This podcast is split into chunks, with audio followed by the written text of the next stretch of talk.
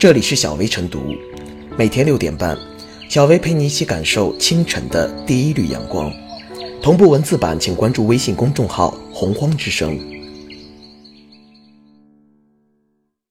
本期导言：近年来，人工智能技术与命理术相遇，被 AI 面向大数据算命等小程序、微信公众号、APP 跨界融合，拥趸甚重。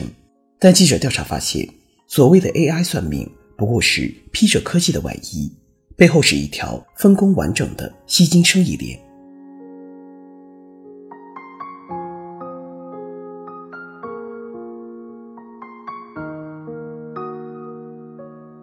AI 算命实为吸金，噱头满天飞的时代更需要擦亮眼。这几年，AI 概念大行其道，但凡与 AI 搭上关系。仿佛什么东西都能够立马变得高大上。AI 算命其实也正是这样的套路，靠着 AI 的噱头一跃而登堂入室。但是噱头再唬人，方式再先进，算命依然还是那个算命。一旦认真，你就输了。比如一些 AI 算命程序，标榜只要上传一张面部照片，就能够通过智能软件解码生成一份号称看透你一生的分析报告。这样的自我标榜。如果你也能信，只能说过于单纯了。有评论称，要警惕街头算命披上 AI 画皮，这话其实只说对了一半。AI 算命披上了 AI 画皮是不假，可其危害性却比算命先生大得多。记者调查发现，AI 算命实质上是通过诱导、分享、发展用户来吸金。不少 AI 面向类程序都在显著位置说明招募项目代理商。也就是说，AI 算命表面上只是骗你算命，实质上是有更大的野心，大有传销的味道。可见，AI 算命准不准另说，更大的危害是会让更多人陷入互害的圈套之中。根据专家的分析，这类 AI 算命有着多宗罪：一来要求参与者上传正面、五官清晰、不戴眼镜、无刘海遮挡的照片，有可能造成个人生物信息的泄露。或被不当利用。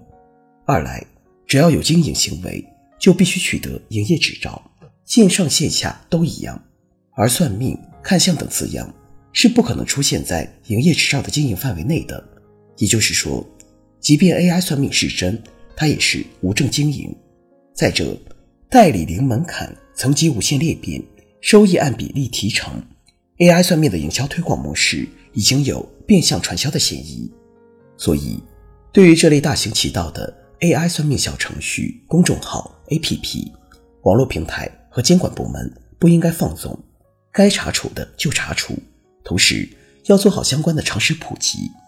而对一般用户而言，面对不断刷新的各类噱头，确实要擦亮眼睛，切勿随便就被 AI 等概念给忽悠了。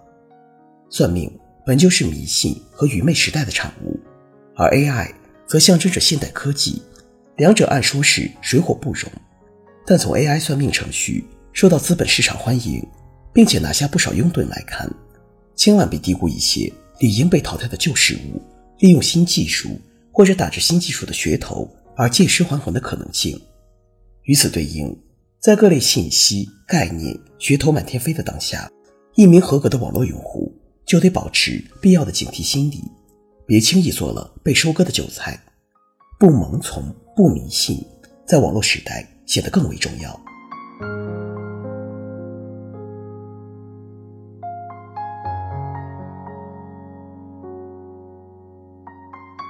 AI 算命吸金，网络不是法外之地。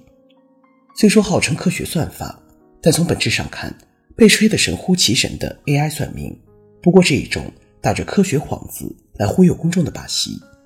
对那些不法商家来说，有了 AI 算命这个聚宝盆，轻轻松松就能从网上吸金无数，而自愿上交智商税的网民则充当了不折不扣的受害者。如果任由这种骗术在网络上肆虐，侵害的不仅是个人财产，更会危及公民的个人信息、网络安全环境。从现行法律来看，对猖獗一时的 AI 算命并非无药可施。首先，算命软件对公民信息的搜集和利用。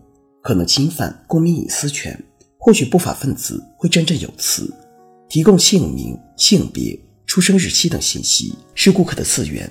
问题是，这种自愿里面到底有没有被蒙骗的成分呢？退一步来说，就算顾客心甘情愿提供了个人信息，也并不等于任由对方滥用。出现泄露、传播等情况，有关人员仍难逃其咎。一旦构成了违法侵权，有关人员就应当依据《侵权责任法》承担停止侵害、返还财产、赔偿损失等法律责任。当然，这还仅是民事责任。根据《网络安全法》，网络运营者、网络产品或者服务的提供者侵害公民个人信息，还将面临行政处罚，包括由有关主管部门责令改正，可以根据情节单处或并处警告、没收违法所得。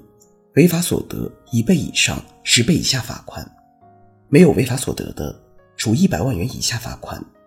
对直接负责的主管人员和其他直接责任人员，处一万元以上十万元以下罚款。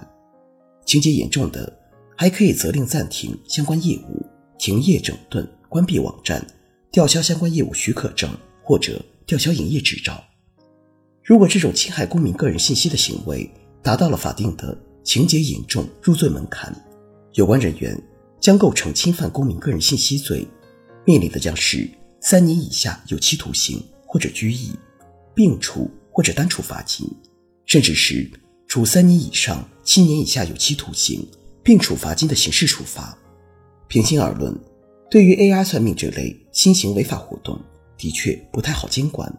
除了打着科学的幌子，这种骗术往往还冠以咨询服务行业的名义，甚至是头戴科技有限公司的光环，且用收取咨询费、服务费、报告费来取代算命费用，给监管查处带来了一定难度。但是，这种网络骗术也有一个致命的弱点，就是必须靠算命、手相、骨相、神算子等关键词来吸引公众眼球。对于网络平台执法部门来说，仅靠网络搜索这些关键词，便能发现不少蛛丝马迹，顺藤摸瓜进行调查，准确定性做出处理，并不是一件多难的事情。网络不是法外之地，有关方面应尽快介入，清理这类打着科学旗号的网络垃圾，维护网络环境的纯净安全。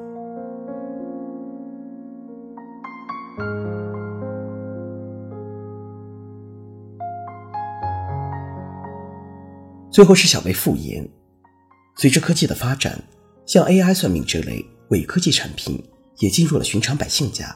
他们披上科技的外衣，算计着客户的钱包。对此，我们就应该多措并举，避免其误导、伤害更多的人。